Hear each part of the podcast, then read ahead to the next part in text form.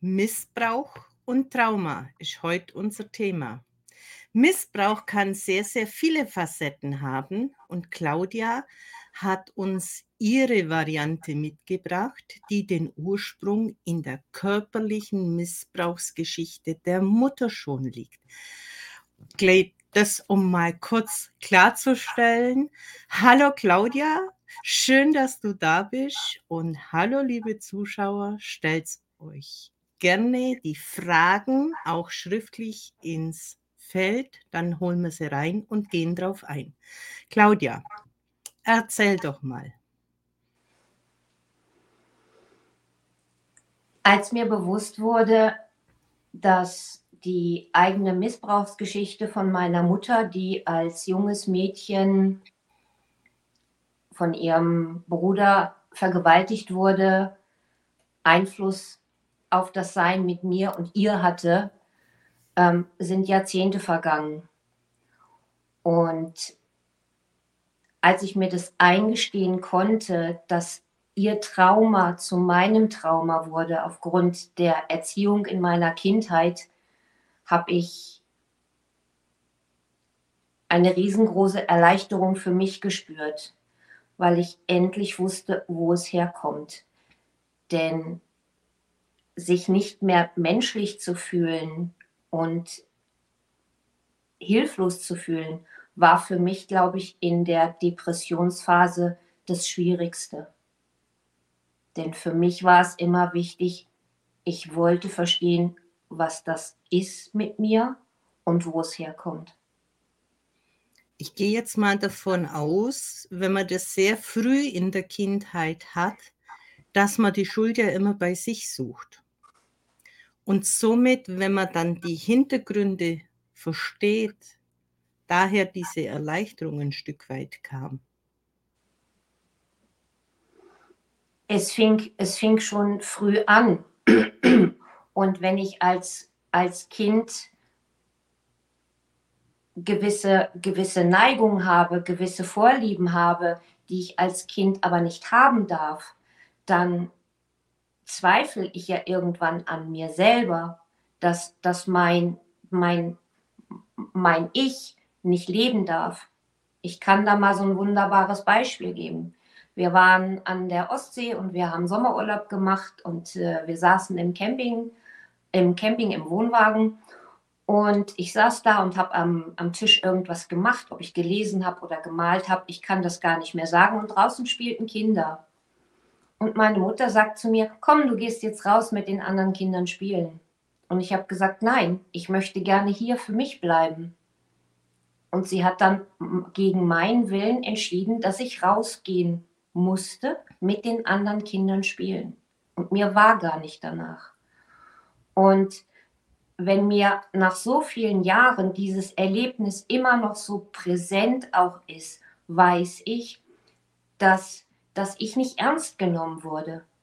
Und sicherlich sind Eltern immer im guten Glauben, es gut zu meinen, mit anderen Kindern spielen zu wollen.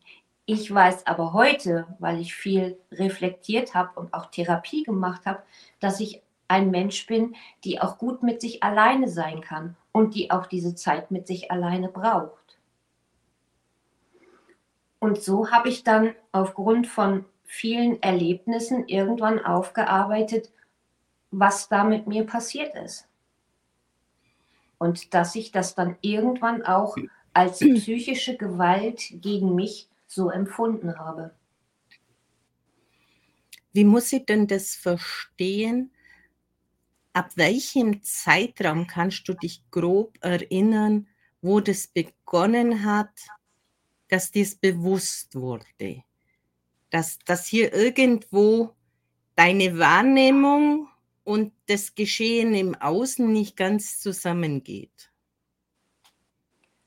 Wie, wie meinst du das, Helene? Wann, wann, ich, wann mir das im Erwachsenenalter bewusst wurde?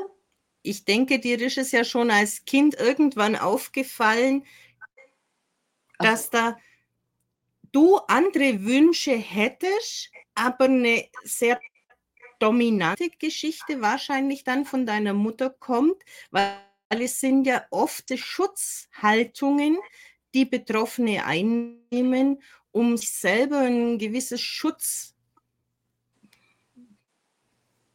oder wie man das auch jetzt immer benennen mag, eine Zone äh, einzurichten, wo sie sich sicher fühlen. Und du ja eine erhöhte Wahrnehmung hast und auch sehr viel spürst, und vielleicht noch deiner Mutter dir bewusst wurde, dass da irgendwo etwas verborgen liegt. Das Einzige, was ich, woran ich mich erinnern kann, ist, dass ich rebelliert habe. Dass ich wirklich auch dagegen angegangen bin. Was, das, was, was diese Rebellion war bei mir, das könnte ich heute nur vermuten. Aber ich kann mich erinnern, dass ich wirklich rebelliert habe und dass ich aufmüpfig war und dass ich mich vehement dagegen auch gewehrt habe. Weil ich und in welchem Alter weißt du, dass du das bewusst gemacht hast? Muss jetzt nicht genau sein, aber ungefähr, dass wir so ein Gefühl dafür kriegen. Ich glaube, ich habe schon recht früh angefangen zu rebellieren, weil ich ja ähm, auch vieles wahrgenommen habe. Und ähm, ich das aber aufgrund des Alters überhaupt nicht in Worte fassen konnte, sondern ähm, da, mir, da mir die Worte fehlten als Kind und auch die Artikulation, ähm, welche Bedürfnisse habe oder welche Gefühle ich dann in dem Moment habe, habe ich dieses, dieses Gefühl damit zum Ausdruck gebracht, dass ich rebelliert habe, dass ich gegen die Anweisungen gehandelt habe. Und das fing bei mir schon ähm, recht früh an. Also wenn die Worte noch fehlen, denke ich, könnte noch vor der Schulzeit gewesen sein. Oh. Oh, da lege ich mich jetzt nicht fest, liebe Helene. Ich kann soweit nicht mehr, mich nicht mehr erinnern. Okay da kommen ja dann auch wieder die Schutzmechanismen. Was mich jetzt noch interessieren würde, warst du ein Einzelkind oder warst du mit mehreren Geschwistern in der Familie und hat sich das unterschiedlich ausgewirkt auf Mädchen wie auf Jungs? Ich war erst ein Einzelkind bis zu meinem siebten Geburtstag und dann bekam ich einen Bruder. Und ja, es gab dann später auch natürlich die Unterscheidung zwischen der Tochter und dem Sohn. Ja. Gab es. Er wurde, er, wurde, er wurde bevorzugt, er hatte ähm, eine ganz andere Loyalität, eine ganz andere Stellung als ich. Und auch dagegen habe ich mich gewehrt, aber ich war natürlich im Unrecht, weil ich es mir eingebildet habe und weil dem nicht so ist das, was mir so in den Sinn kam, war ja, wenn der Missbrauch die Ursache war. Frauen oder Mädchen sind ja vom Missbrauch mehr betroffen wie die Jungs. Vielleicht aus dieses Schutzgehege, das man irgendwie vielleicht auch um dich herum gegeben hat, unbewusst oder bewusst. Vielleicht mehr noch auf, auf Mädchen ausgerichtet sind als wie auf Jungs diese Opferhaltung?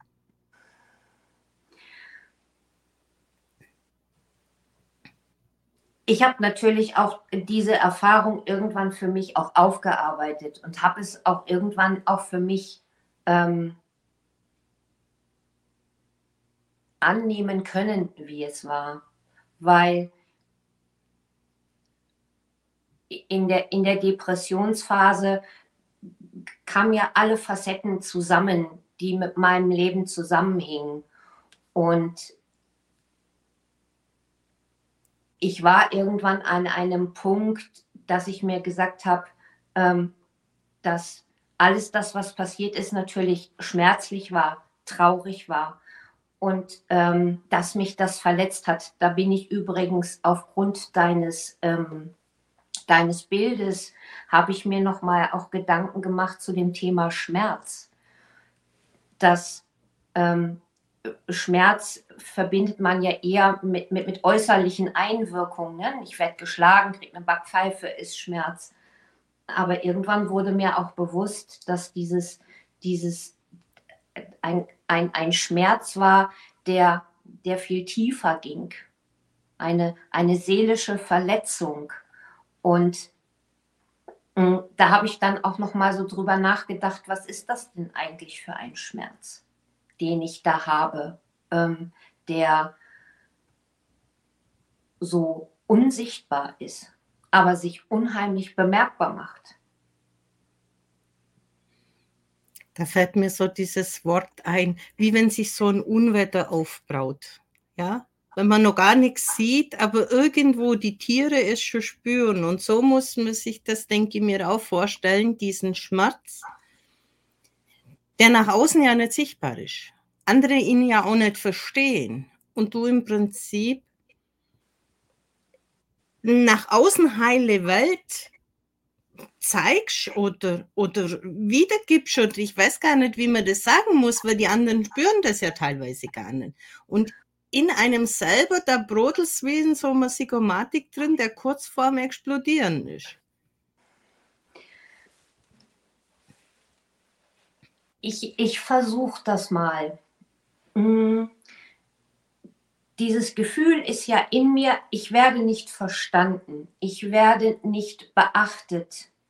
Ich darf mit meinen Gefühlen, Trauer, Wut, Hass, äh, Missverständnisse, darf ich ja nicht nach draußen gehen.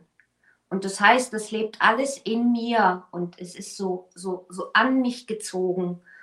Und ich fühle mich nicht zugehörig, weil nach außen hin, es ist ja alles schön, es ist ja alles äh, prima und, und positiv. Und, und ich saß da mit meinen mit meinen trüben Gedanken ähm, und, und, und wusste nicht, wohin damit, weil ich ja irgendwie auch, auch dadurch anders war. Und dieses kam, kam ja noch dazu, dieses nicht verstanden zu werden und es auch ja nicht, dass es nicht gewollt wird in der Gesellschaft. Denn wenn ich, wenn ich mal ähm,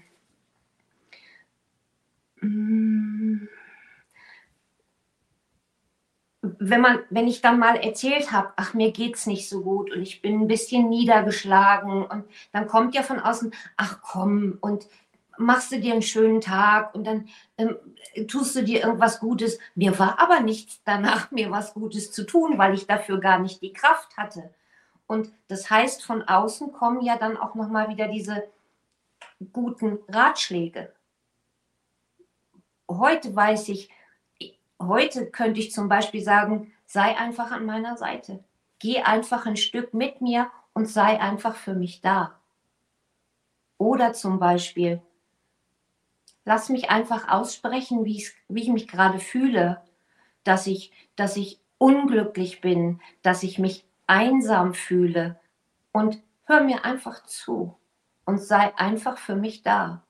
Heute ist es für mich glasklar heute weiß ich, wie ich um meine Bedürfnisse mich kümmern darf und dass ich das auch äußern darf. Aber zu der Zeit, wo es wirklich hoch herging bei mir, da, da war ich gar nicht in der Lage zu sagen, ähm, sei einfach bei mir. Sei einfach für mich da. Und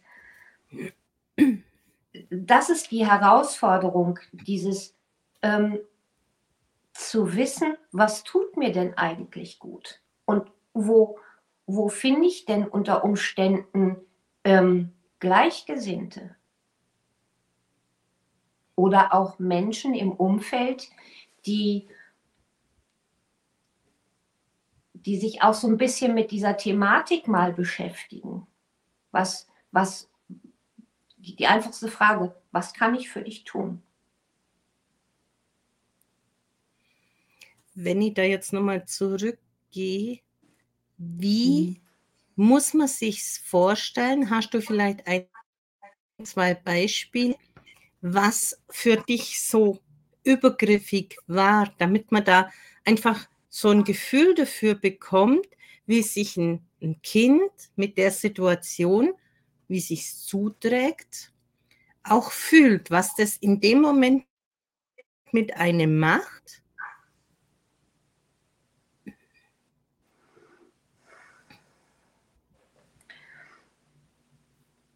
Ich wusste als Kind unheimlich gut, was mir gut tut. Ähm, und dieses vermeintlich Gute war ja immer gegen meine Person gerichtet. Und dieses nicht, nicht, nicht sein dürfen, also dieses Ich als, als, als Mensch, als Persönlichkeit, Claudia, die ich ja auch schon als Kind bin, nicht, nicht so sein dürfen. Das irritiert, das, das, das bringt alles durcheinander, denn ich war ein fröhliches Kind. Ich war zugänglich, ich war interessiert.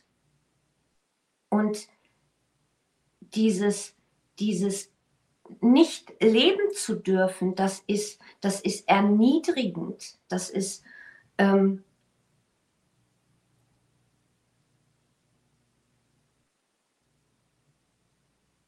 einschüchternd. Also immer, immer kleiner werden. Jetzt komme ich daran, weil ich gesagt habe, ich möchte mich gern verstecken. Das, das macht mich immer kleiner. Und ich will aber nicht klein sein. Ja, ich bin ein Kind und trotzdem bin ich aber auch ein vollwertiger Mensch und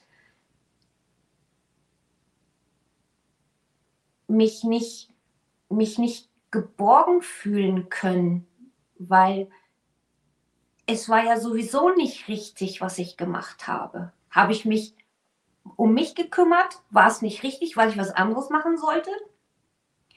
Habe ich gemacht, äh, was andere machen? War es auch nicht richtig, weil ich über die Stränge geschlagen bin? Und da ist dann diese, diese eigene Zerrissenheit. Wie mache ich es denn jetzt richtig? Dieses, dieses Hin und Her, nicht, nicht Fisch und nicht Fleisch. Und das war für mich so auch im Erwachsenenalter. Wie, wie, wie gebe ich mich denn jetzt? Dann habe ich es mit hundertprozentig anpassen versucht. dann bin ich aber mir selbst untreu geblieben. Und dann kam, wie ich soll mich jetzt um mich kümmern? Dann bin ich ja egoistisch.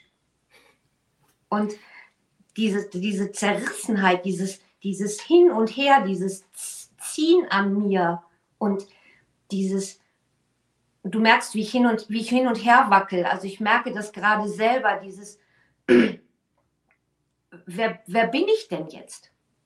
Und wer darf ich denn sein? War da ein Stück weit immer dabei, anderen Gefallen zu müssen oder sollen, damit keine Rüge kommt? Ja, natürlich. Absolut. Also ähm, bloß nicht anecken.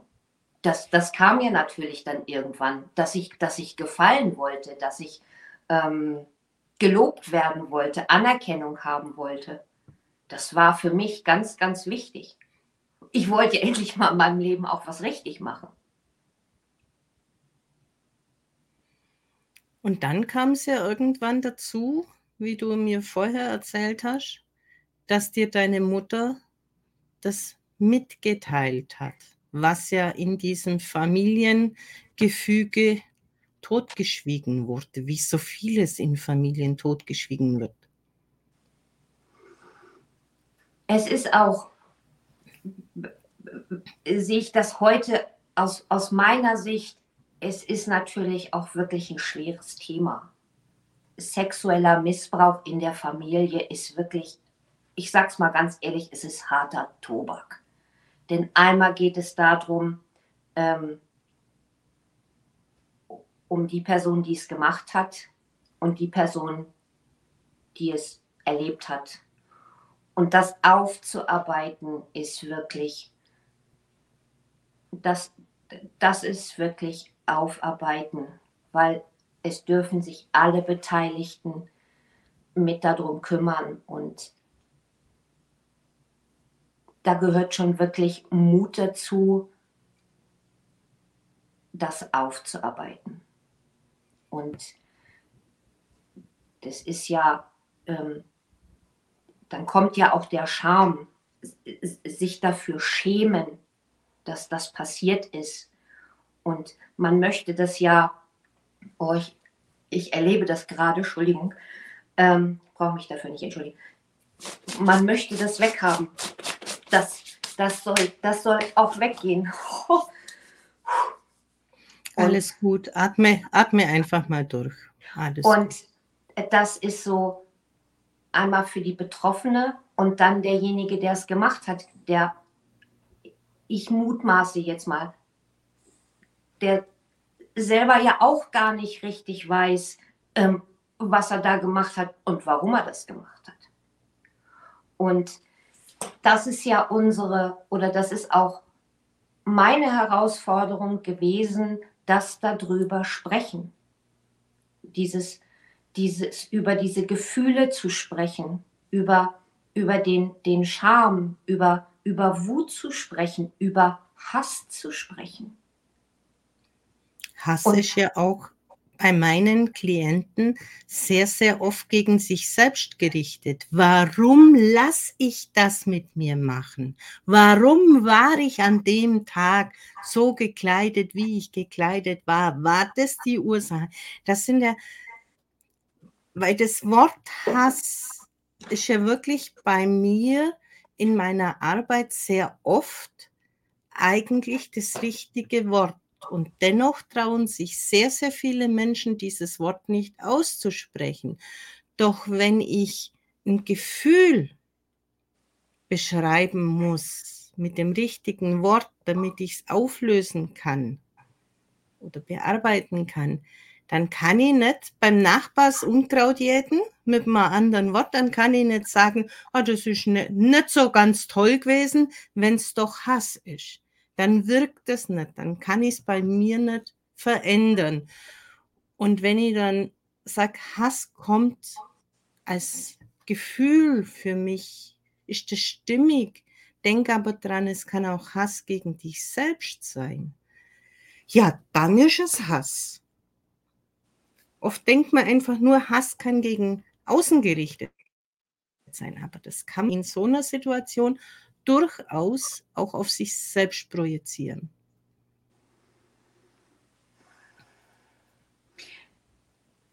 Hass auf mich selber hatte ich nicht. Ich war wütend auf mich, weil ich. Ich dachte jetzt eher an deine Mutter, an die Situation davor, verstehst du? Mhm.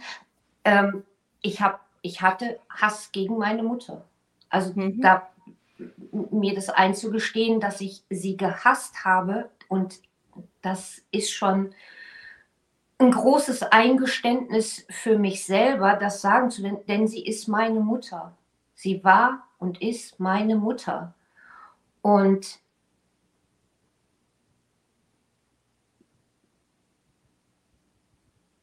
das hat mich schon traurig gemacht, dass ich dieses, dieses Gefühl, ähm, sie wegzuschieben, sie auf Distanz zu bringen, ähm, sie ganz weit aus meinem Leben zu entfernen, weil ich, weil ich keinen kein Bezug zu ihr hatte, zu ihr als Mensch. Und der Hass war auch gegen sie gerichtet, weil ich mir gedacht habe, warum habe ich das erfahren? Warum sollte ich das erleben? Ich weiß das heute alles. Aber mir aber auch einzugestehen, dass es schwer war und dass es, dass es mich verletzt hat. Dass, dass mir einzugestehen, dass das was mit mir gemacht hat. Da kommt für mich jetzt wieder die Zerrissenheit zwischen, es ist ja meine Mutter ja. und es ist dieses schwer behaftete Wort und es kämpft ja wieder gegenseitig an. Lässt du jetzt das Wort nicht das Wort sein Hass, sondern suchst ein anderes, dann verrätst du deine Gefühle wieder. Und dann kämpfst dagegen wieder an. Sehe das richtig? ich habe mir irgendwann auch erlaubt, ähm, dieses, dieses Gefühl ähm, von Wut und Hass auch als Wort anzuerkennen. Und das hat mir dann auch irgendwann selbst geholfen, ähm, mich damit auch anzufreunden, dass es diese Seite in meinem Leben gegeben hat.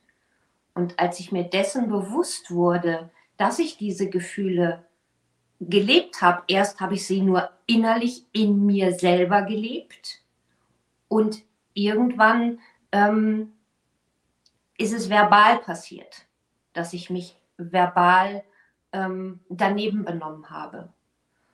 Und ich mich dann immer gefragt habe, warum mache ich das?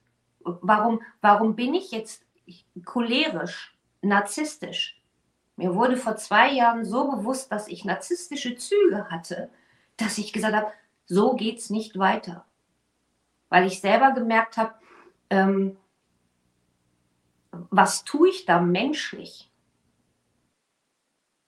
Und da kam die Zerrissenheit in mir selber, dass ich, dass ich mich gefragt habe, ähm, warum bin ich jetzt so? Warum bin ich ähm, ungerecht? Warum suche ich die Fehler bei anderen? Weil es ja erstmal einfacher war, weil ich noch nicht so bereit war, auch mal bei mir selbst zu schauen, was hat mich verletzt, ähm, was, ähm, was waren meine eigenen Gefühle. Und als ich das dann tat, da merkte ich auch, dass ich wieder zu mir komme, zu mir als Claudia, mit meinen Bedürfnissen, mit meinen Gefühlen. Dieses nicht mehr so sehr im Außen, sondern wieder bei mir ankommen, bei mir als Mensch. Für mich kommt da jetzt noch so in Sinn dieses Wort. In dem Moment, wo du dann diese Macht so an dich genommen hast, dieses narzisstische und hat ja auch ein Stück weit damit zu tun, sich gut zu fühlen und in einer Position, wo man nicht mehr das Opfer ist, wo man endlich mal Größe zeigen kann. Aber ich habe mir so das Bild vor Augen, wie groß muss der innere Druck sein, bis diese Schutzhaltung explodiert in jemand. Und wie weit muss es dann wieder zu einem Schock für sich selber geführt haben, wenn man sieht, wie man dann reagiert. Also ich kann mir jetzt da wirklich vorstellen, du erschrickst an dir selber, wenn das dann so passiert und dir das bewusst wurde. Es hat lange gedauert, bis ich mir das eingestehen konnte, dass ich ähm, dieses nach außen hin jemand sein wollen obwohl ich das auch bin. Also es, es gab ja auch, ähm, es gab ja auch anderes, anderes Verhalten von mir.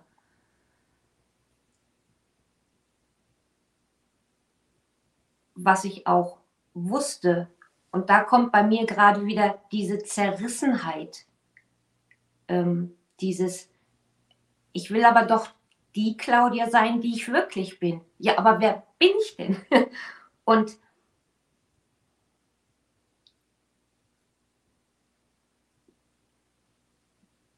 dann war es für mich auch immer wieder die Situation für mich, ich wollte verstehen. Ich wollte verstehen, warum ich so geworden bin. Was, was mich dahin geführt hat. Und für mich war immer der Wunsch, ich will da raus. Ähm, da raustreten, da, da rausgehen aus diesem, aus diesem Sog, in dem ich mich ja gefühlt habe. Es zieht ja nach unten. Und ich wollte diesen Sog irgendwann da raustreten. Wann hast du dich denn dann so ein Stück weit aus der Familie abgenabelt und wurde es dann besser oder anders? Oder wie ging es dann in dem Moment weiter? Wie meinst du ähm, aus der Familie rausgetreten? Gut, ich meine, irgendwann wird er 18 und verlässt dann die Familie, was weiß ich, ob das mit 20 oder 25 oder früher ist. Und wenn jetzt so dieses Grundkonstrukt, dieser seelische Missbrauch aufgrund des Missbrauchs deiner Mutter bei dir dann stattgefunden hat und die Distanz halt dann äh, zum Tragen kommt, ob du jetzt im Berufsweg oder wie auch immer eine eigene Wohnung äh, nimmst, hat sich dann verbessert oder sind dann andere Menschen ins Leben getreten, die quasi genau dasselbe wieder hervorgerufen haben in dir? Es gab natürlich ähm, die schönen Spiegelbilder, die habe ich, hab ich bekommen, ja. Ähm, der Abnabelungsprozess war immer mal wieder zurück nach Hause, ähm, raus zu Hause. Ich war sehr unstet. Ähm, ich habe ähm, eine ganz große Unruhe in mir gehabt und die erste Veränderung kam, ähm, als ich meinen ersten Mann kennenlernte. Da fing bei mir das erste Mal so ein Abnabelungsprozess statt, dass ich begann, so ein bisschen auch meinen eigenen Weg zu suchen. Da merkte ich, dass ähm, gewisse Dinge mir sehr gut taten, ähm, Gartenarbeit, in den Wald gehen, Und ich dann merkte, dass sie klammerte und sich ein bisschen auch an mir festhielt. Und ähm, ich merkte, dass ich das aber überhaupt nicht wollte.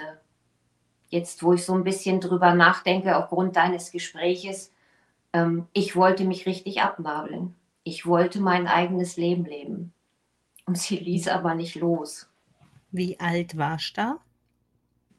Anfang 30. Okay. Anfang, Mitte 30, ja. Und ich denke, dass mit dem auch ihrem Älterwerden bewegte sie sich auch ähm, ein bisschen spirituell weiter. Und sie merkte, glaube ich, auch irgendwann, dass ganz viel im Argen war. Und sie versuchte es irgendwo ein bisschen die Wogen zu glätten. Und sie versuchte es ein bisschen auszugleichen. Aber ich war nicht, ich war nicht bereit dazu, weil ich selber ja auch noch nicht aufgearbeitet hatte, weil ich ja selber immer noch ähm, in diesem alten Erlebnis drin stand und es gab immer wieder Zerwürfnisse und ähm, Dinge, die ich, wo ich gesagt habe, nein, das will ich nicht. Und wenn ich was nicht wollte, dann war es natürlich nicht richtig. Gut, ich meine, das ist ja dann auch relativ spät, wo du das Elternhaus verlassen hast. Hat dein Bruder es vor dir verlassen? Ich bin schon vorher ausgezogen. Also ich hatte vorher auch schon eine eigene Wohnung. Ähm, okay.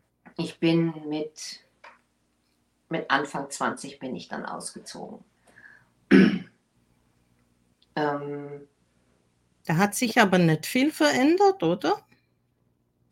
Wenn ich das jetzt so als Hauptbasis sehe, dann das Konstrukt mit Anfang 30, Mitte 30, mit deinem ersten Mann. Dann war aber die Phase so mit 20 bis zu dem Kennenlernen eher keine große Veränderung, außer die räumliche.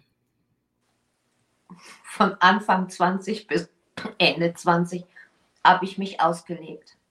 Da habe ich, da habe ich gelebt. Da habe ich alles ausprobiert. Ich habe über die Stränge geschlagen. Ich, ähm, ja, da habe ich, da habe ich gelebt. Und da habe ich, wenn ich jetzt so drüber nachdenke, es fällt, ich, ich merke, dass es mir richtig jetzt aufgrund meiner Genesung und dass ich das Thema abgeschlossen habe, dass ich merke, ich finde zu diesem von Anfang 20 bis Ende 20, ich finde da gerade auch gar keine Worte für. Dass ich, dass ich merke, dass ich dieses Thema wirklich abgeschlossen habe. Ich war, wie ich war. Ähm, ach, Hans, jetzt habe ich es. Hans Dampf in allen Gassen. Man ja. spürt es aber auch in deiner Gesprächsführung und in deinem Artikulieren, dass da ein Stück weit Freiheit drin ist. Ja. In diesen 20 bis Ende 20. Ja. ja das ist wie ausgeblendet, wie so. Ja. Ja. Da habe ich, ähm, da habe ich, ja, wie, wie würde man sagen, da habe ich es krachen lassen. Ich weiß, jetzt, jetzt habe ich es auch. Ich weiß, und zwar, ich wollte mich spüren dadurch, dass ich kein, kein Gefühl für mich hatte und auch keine, keine Nähe zu mir selber, wollte ich mich spüren.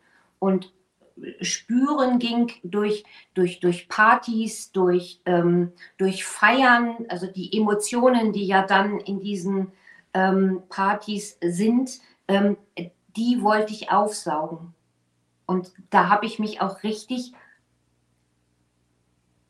da habe ich auch gelebt. Ich habe für mein Leben gerne getanzt, so, so richtig getanzt. Ich bin auf die Bühne gegangen und war nur für mich auf die Bühne, äh, auf die Tanzfläche. Und da habe ich, da habe ich richtig, ja, stimmt. Jetzt, wo du sagst, das war so, das war meine Befreiung. Da habe ich, ähm, da habe ich richtig mich in Anführungsstrichen befreit. Ja, aber man spürt, dass die Gesichtszüge, die gehen so richtig zum Grinsen und da ist eine gewisse Leichtigkeit hinter. Mm, also das, das, das Grinsen ist, glaube ich, eher so das Grinsen, dass ich weiß, was dort alles passiert ist. Können wir es auch ein bisschen exzessiv nennen. Ähm, also es gab, entweder gab es das Exzessive, Exzessive zum Beispiel mit Alkohol, oder das, das ganz Diskrete. Also da gab es so entweder das eine oder das andere. Aber es war, ich habe mich, also ich habe mich durch die Emotionen, durch die, das, was, was auf einer Party oder in der Diskothek oder sonst wo war, da habe ich, da habe ich mich gespürt. Da habe ich, da bin ich, da bin ich richtig mitgegangen und habe mich auch in diesen, in diesen Emotionen, in, in dieser Feierlaune, in dieser Partylaune, mich auch verloren. Aber es war für mich ähm, eine Freiheit, weil es, weil es mir Spaß gemacht hat, weil ich das Leben ausgekostet habe. Und wenn dann jetzt dein erster Mann ins Spiel kommt und deine Mutter auf einen Schlag wieder klammert, wie müssen wir das verstehen? Oder war das gar nicht viel anders? Oder hat sie gesehen, okay, jetzt kommt da ein Mann und da muss sie vielleicht doch wieder diese, diese Sachen irgendwo im Schutz halten. Mann ist ja immer gefährlich, wenn man, wenn man Missbrauch so erlebt hat. Ja, sind sehr, sehr oft diese Gefühle.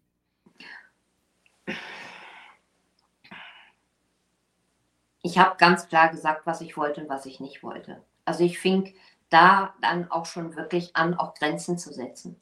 Dass ich gesagt habe, mir geht es zu weit. Ich will das nicht mehr. Und das zu deiner Mutter. Zu meiner Mutter, ja. Und das hat natürlich dann auch wieder zu Distanz geführt. Und ähm, es gab dann auch ganz oft Funkstille und ich habe dann auch irgendwann aufgehört, ähm, mir darüber Gedanken zu machen, auch Gedanken über sie zu machen, weil ich irgendwann auch merkte, dass es für mich wichtig ist, mein Leben zu leben. Und mein großer Umbruch kam, als ich 2008 dann aus dem Norden in den Süden zog.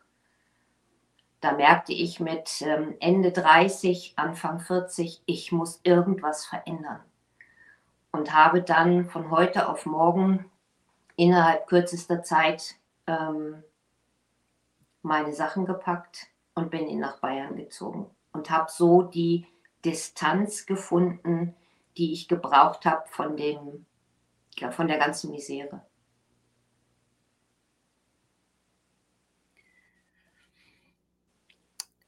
Du hast ja vorher auch nochmal angesprochen, als es dir dann richtig schlecht ging, warst du dann in einer Depression.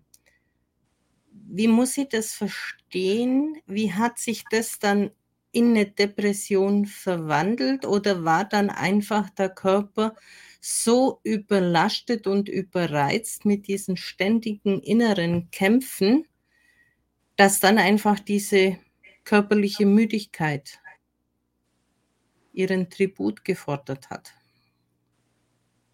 Ich wurde immer ähm, die, die Reize von außen die wurden immer stressiger für mich. Ähm, S-Bahn fahren, ähm, die, die, die, die Trambahn, die vorm Büro fuhr, das, das nahm ich alles wahr. Ich, ich, ich habe alles wahrgenommen. Ich habe alles, alles ist an mich herangekommen und das hat mich, das hat mich gestresst.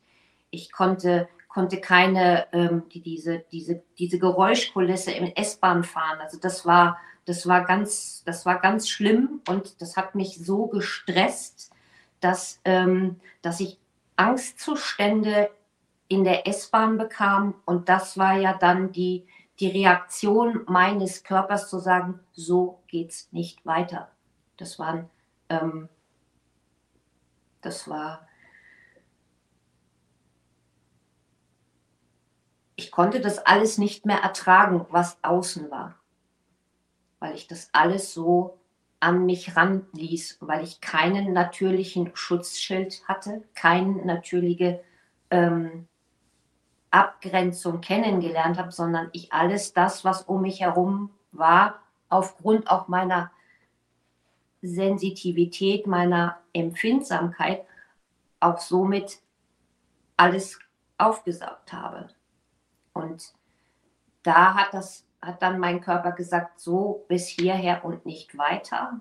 Und dann habe ich 2012 angefangen aufzuarbeiten. Und wann, wie alt warst du, als diese Hochphase dann in diese Depression endete? Und wie lang hast du gebraucht, bis du, ich denke, danach war erst der Umzug oder war der schon davor der Umzug? Bin 2008 nach Bayern und 2012 ist das dann passiert. Ja, ich war schon in Bayern. Und aber du wolltest mir, glaube ich, gerade eine Frage stellen, Helene. Naja, ich habe darauf gewartet, was da jetzt kommt, wann, wann das dann so ausgebrochen ist. Ob es da so einen Schlüsselpunkt dann noch gab, wo das richtig hochkam. Die Depression meinst du? Hm, ja, ich denke, das war ja dann so das Tüpfelchen am Ganzen, wo der Körper dann so die Notbremse gezogen hat. So, und jetzt sind wir so weit am Nullpunkt angekommen. Ähm, jetzt muss ich entweder auf mich gucken oder es geht in eine ganz komische Richtung. Es gab immer schon in meinem Leben, das habe ich irgendwann auch mal Revue passieren lassen, so, so leichte Verstimmungen, die ich aber relativ gut und schnell wieder kompensieren konnte, weil meine körperliche Physis ähm, immer schnell mitkam wieder. Ich habe also relativ kurzer Zeit, mal eine Woche, mal zwei, eine Auszeit. Es, es fühlte sich immer an wie so ein grippaler Infekt, weil der Körper ja bei einer Grippe sich auch erschöpft anfühlt. Und als es dann 2012 war, da war ich Anfang 40.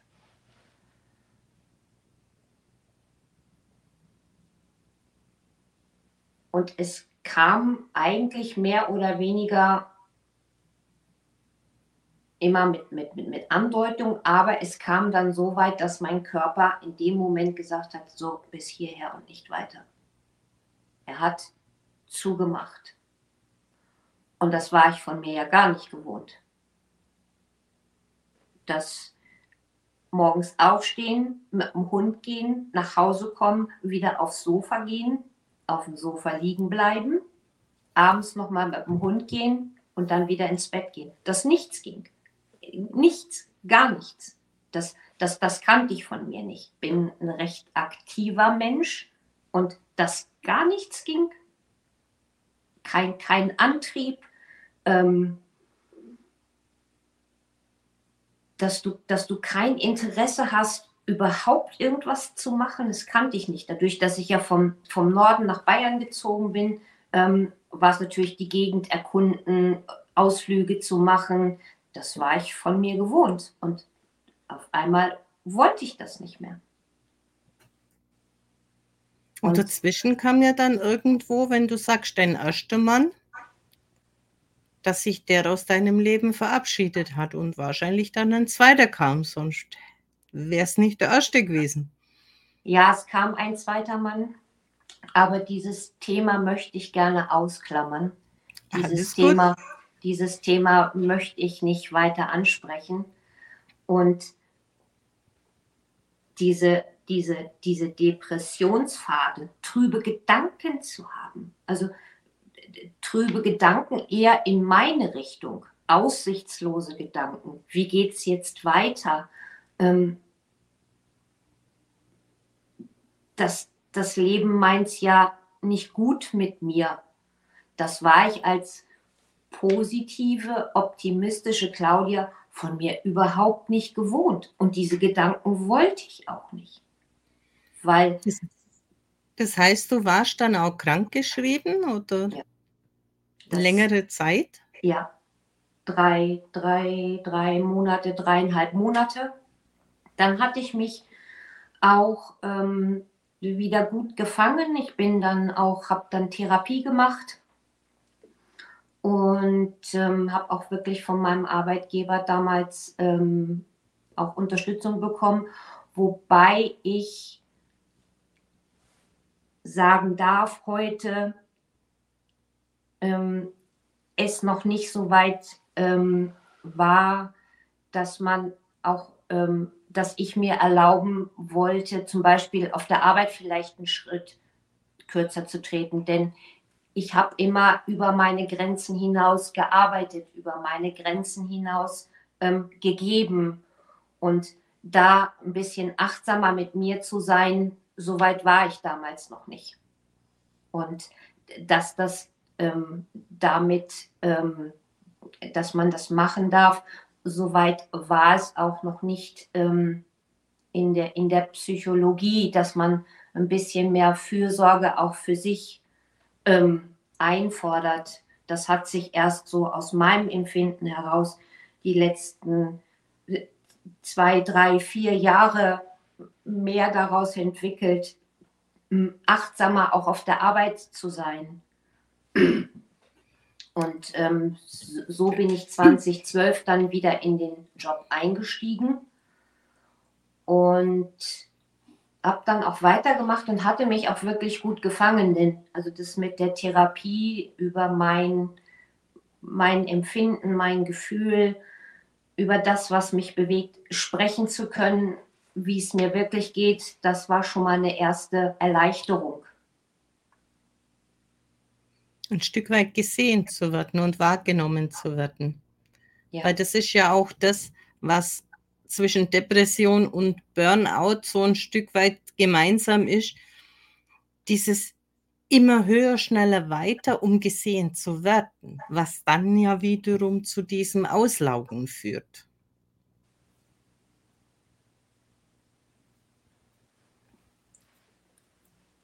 Und es hat mir auch Spaß gemacht. Also es ist jetzt nicht so, dass ich meinen Job nicht gerne gemacht habe und dass ich auch nicht ähm, gerne wirklich ähm, alles gegeben habe. Jedoch habe ich keine Fürsorge für mich selbst gehabt, dadurch, dass ich kein Gespür dafür hatte. Wie weit kann ich jetzt wirklich gehen? Also meine, meine körperliche Physis hat mir sehr lange wirklich ähm, Unterstützung gegeben, dass ich die Kondition auch hatte, das so lange auch machen zu können. Und ich habe dann irgendwann später festgestellt, dass dieses auch gerne geben. Ich habe auch wirklich gerne gegeben. Und ich, ich tue es heute auch noch. Nur damals war es diese Energie, damit du mir auch sagst, dass ich es gut gemacht habe. Damit ich dir auch zeigen kann, ähm, was für tolle Umsätze ich mache. Und da kam dann irgendwann dieses, das Haschen nach Anerkennung, Aufmerksamkeit. Dass das einerseits hat es mir Freude gemacht und andererseits habe ich da drin aber auch eine Befriedigung gesucht. Es hat ja auch ein Stück weit Suchtverhalten zu tun, dass man einfach diese Sachen schaffen kann. Und gerade die Menschen, die den Bezug zu sich selber verloren haben durch die Verletzungen, wie die auch immer entstanden sind, ist ja auch diese, diese Wahrnehmung für sich selber sehr, sehr stark eingeschränkt. Und dann kommt halt in meinen Augen sehr oft dieser Überforderungsmechanismus, wo dann der Körper sagt, nichts geht mehr. Und dann kommt aber auch wieder dieser psychische Einbruch, weil jetzt kann ich ja diese Leistung nicht mehr abrufen. Das ist ja dann auch nochmal ein, ein Eingeständnis von Schwäche. Ja, hab's nicht gepackt. Also das, das greift ja so viel ineinander. Wie hast du das erlebt? Es hat bei mir ganz lange gedauert, bis ich diesen, diesen, diesen, diesen Kreislauf auch ähm, erkannt habe zwischen Aufopferung und Erschöpfung. Und 2016 kam dann der ganz große Burnout. Da ging gar nichts mehr. Ich wusste nicht mehr, was ich beruflich wollte. Ich wusste gar nichts mehr. Ich bin total orientierungslos durch die Gegend gelaufen. Ich war ein Dreivierteljahr ähm, krankgeschrieben, weil ich irgendwie gesucht habe, einen Ausweg gesucht. Ich, ich verändere mich beruflich, ähm, ich, ich krempel mein Leben um, alles war, alles stand Kopf. Es, es ging gar nichts mehr, was ich nicht alles gemacht habe. Dann kommt es ja bei uns äh, Frauen ja auch noch dazu, dass irgendwann die Wechseljahre kommen. Und ich war allerdings schon äh, Mitte 40 und für die Statistik war ich zu jung ich passte noch nicht in das Thema Wechseljahre, weil das kam ja dann auch noch dazu. Und irgendwie fand ich nirgends etwas, was mir wirklich helfen konnte. Ich würde sagen, das Thema Burnout packen wir dann auf einen zweiten Termin, weil sonst sprengt es hier die Kapazitäten und auch die Zuschauer, die sich genau für das Thema interessieren. Welche Tipps hättest du denn noch für Betroffene, die eine traumatische Erfahrung, körperlich, ob seelisch, wie auch immer, erfahren haben? Bei dir ging es ja jetzt hauptsächlich schon um die Kindheit und auch darum, was in der Ahnenreihe geschehen ist. Welche Tipps hättest du für Betroffene? Oder Erkennungsmerkmale, dass sowas eventuell die Ursache des Problems sein könnten?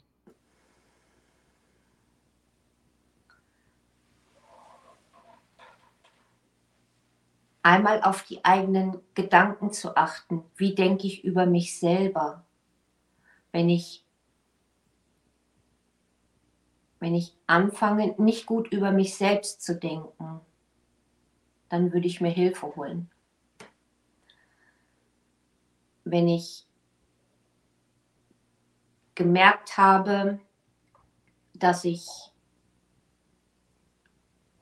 andere Menschen verbal angehe, zum Beispiel, ähm, oder Wut aus mir herausgeht, dass das dass das Signale sind, dass ich Hilfe brauche und ich mir auch dann Hilfe hole. Dass das, was wieder meiner Natürlichkeit ist, ein Hilferuf von mir ist, dass ich persönlich Hilfe brauche und ich mir dann auch Hilfe holen darf. Dass das menschlich ist, ähm, zu einem Therapeuten zu gehen, zu einem Arzt zu gehen und zu sagen, ich brauche Hilfe. Ich finde es heute eine Stärke zu sagen, ich brauche Hilfe, weil dann kann mir geholfen werden. Dann gibt es, dann gibt es Unterstützung, wenn ich mich traue zu sagen, ich brauche Hilfe. Oder auch ganz anders.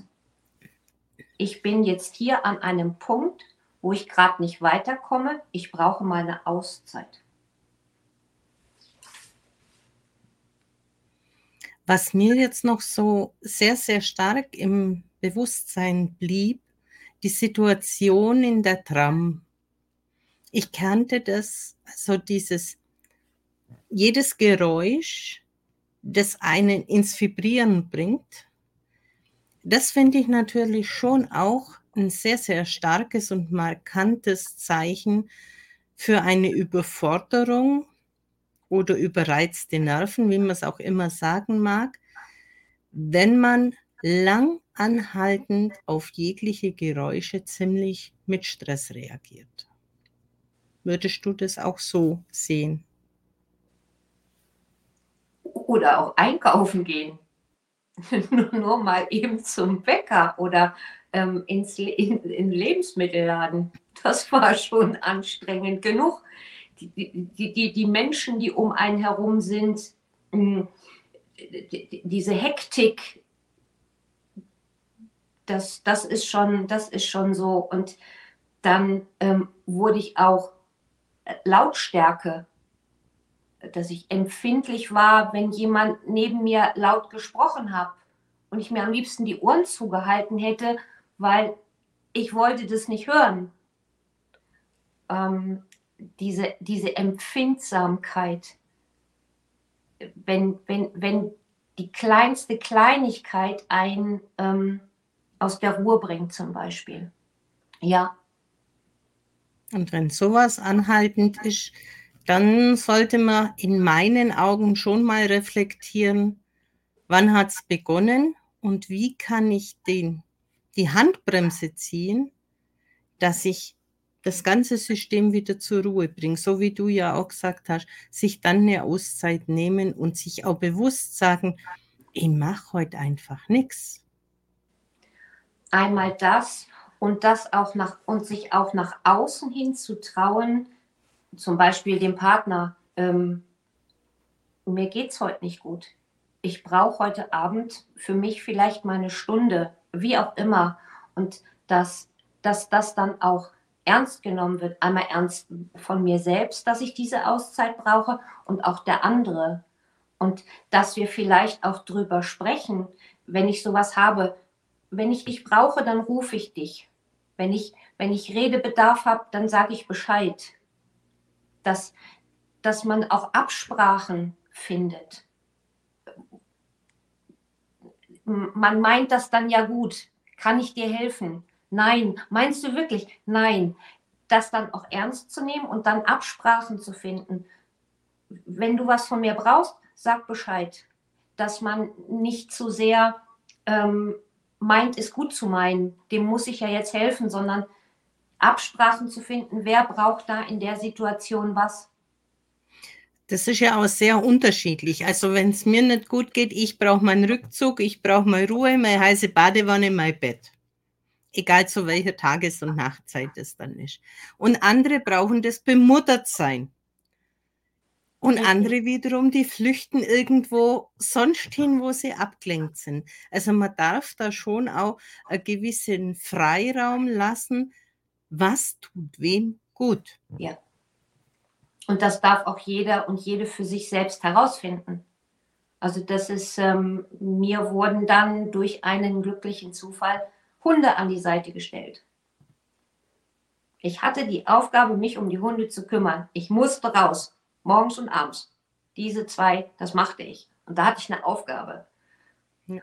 Und das ist das, ist das ähm, miteinander sprechen, aufrichtig. Und ähm, das ist, was, was das A und O ist, was auch unterstützend helfen kann.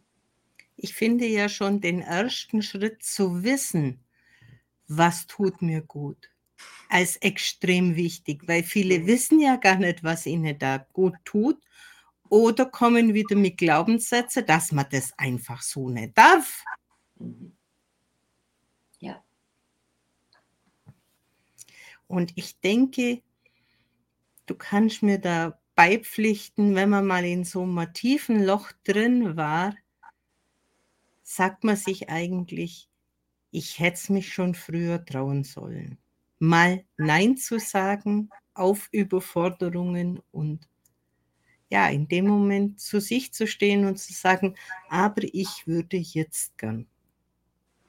Das ist ein Prozess und ich glaube,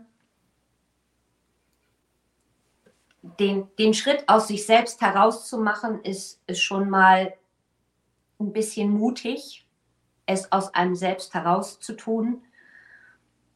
Wenn immer mehr Menschen da sind, die sagen, ich habe mich getraut, diesen Schritt zu wagen, zu sagen, ich kann gerade nicht mehr.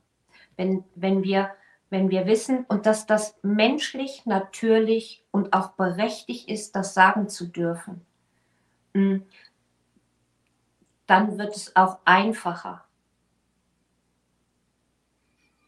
Ich finde, es wird auch ein Stück weit einfacher, wenn bestimmte Personen den Mut haben, solche Themen einfach auch anzusprechen, damit andere, die noch keine Worte dafür haben und so in dieser Grauzone rumschwimmen, dass die vielleicht den richtigen Impuls kriegen, die richtige Idee und vielleicht auch den richtigen an die Seite, wo sie da gut aufgehoben sind. Und was ich mir, was mir gerade dazu auch noch kommt und vielleicht zu sagen, ähm, und was auch absolut legitim ist, ähm, ich habe das Gefühl, du kannst mich vielleicht auch gerade nicht unterstützen. Dieses und dass der oder diejenige das dann nicht persönlich nimmt, sondern dass das was mit mir zu tun hat, dass ich das gerade nicht annehmen kann dass auch dieser Dialog erlaubt ist, das ist mir gerade zu viel. Ähm, ich brauche da meinen Freiraum. Ich brauche da gerade für mich mehr Zeit für mich und dass das nichts mit dem anderen zu tun hat, sondern dass das mein eigenes Bedürfnis ist, was ich brauche und das mit dem anderen nichts zu tun hat. man nimmt das dann ja auch persönlich, wenn man ich sag mal, ähm, unter Umständen auf Ablehnung stößt, wie jetzt, dass das aber nichts mit mir zu tun hat, mit mir als Person, sondern ich darf mich glücklich schätzen, dass die andere Person aufrichtig zu mir ist und für sich selbst sorgt. Was mir jetzt da nur so einfällt, ist ja auch, wie schnell bin ich irgendwann bereit zu sagen, ich brauche jetzt diese Stunde Ruhephase, wie du es vorher genannt hast. Oder wie viel vorher geht es erst in Streitereien und Auseinandersetzungen, bis es dann knallt und dann jeder seinen Weg geht. Es ist auch ein Stück Mut, das zu erkennen und zu sagen, ich brauche es jetzt, ohne dass ich den Gegenüber angreife. Und je schneller ich das erkenne und sagen kann, desto kürzer sind auch diese Phasen, die wir brauchen, weil davor gar nicht dieser große Knall entstanden ist, gerade wenn es familiär oder beruflich ist.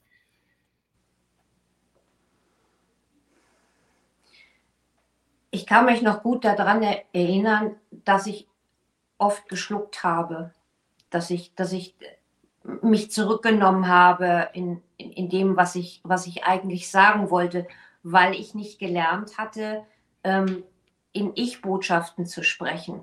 Ich habe das Bedürfnis, mir ist aufgefallen, ähm, ich fühle mich gerade dabei nicht wohl, was ich hier mache. Das kannte ich ja nicht. Und auch runterschlucken, es nicht, nicht, nicht sagen zu wollen, ich möchte den anderen ja nicht verletzen. Ich kann den anderen nicht verletzen. Also, dass wir, dass wir auch wieder lernen, wie gehe ich denn in den Dialog? Wie lernen wir wieder miteinander zu sprechen? Das habe ich erst, das habe ich erst ähm, so in den letzten zwei, drei Jahren auch für mich ähm, erkennen können, wie gehen wir wieder aufrichtig aufeinander zu und öffnen uns und gewähren dem anderen seine Bedürfnisse. Und es ist ein Geschenk, erleben zu dürfen, wenn ich merke, mein Gegenüber, mein Partner, meine Familie, die kümmern sich um sich Oft wird das ja als egoistisch angesehen. Es kann auch den Eindruck manchmal erwecken, dass es egoistisch wird. Aber wenn ich mich um mich kümmere, wenn es mir gut geht, habe ich für mich persönlich festgestellt, bin ich auf einmal ganz anders da für andere Menschen. Dann kommt das von ganz alleine, die, die Aufrichtigkeit wieder am Leben der anderen teilzunehmen, ohne dass ich das Bedürfnis habe, Anerkennung, Zuwendung zu bekommen. Dass das, das wie ich es dann tue, aus vollem Herzen ist. Wir haben unsere Zeit schon überschritten. Claudia, hast ja. du noch einen letzten Tipp an unsere Zuschauer?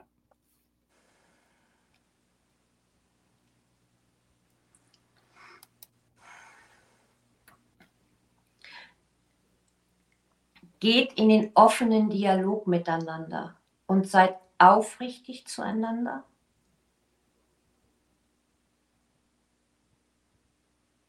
Und traut euch über eure Gefühle zu sprechen. Das ist, glaube ich, mein Abschlusswort. Und für mich kommt noch so dieses in Sinn, fragt euch wirklich, in euch oder lasst das Gefühl zu, ich alles meine Schuld, wie du ja jetzt in, in dein, dass es gar nicht dein Thema eigentlich war, sondern in deiner Kindheit die Ahnenreihe schon mit reingespielt hat. Es kann auch im Beruf so sein, dass einfach eine andere Situation den Gegenüber zu diesen Reaktionen bringt, uns halt bei dir gerade auslässt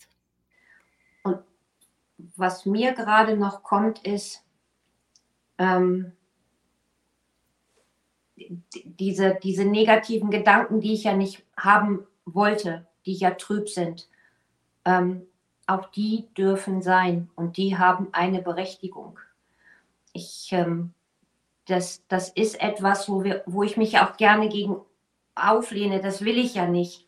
Und ich hatte vor einer Woche ein ganz komisches Gefühl in mir. Da kam mal wieder so ein kleiner Anflug und dann spürte ich das und dann habe ich gemerkt, ich konnte dieses negative Gefühl annehmen, diese auch etwas schwereren Gedanken, was ich nicht mehr kannte.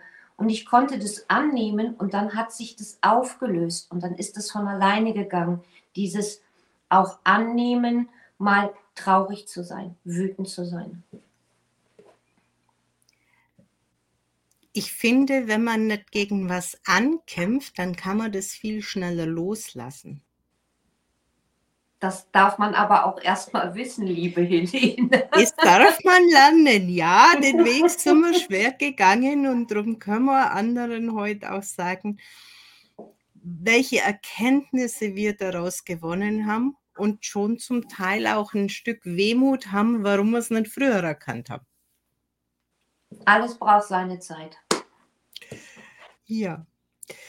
Somit sage ich danke, Claudia, für Dank. diesen Termin. Wir haben noch viel Gesprächsthemen, die wir dann in eine eigene Sendung packen.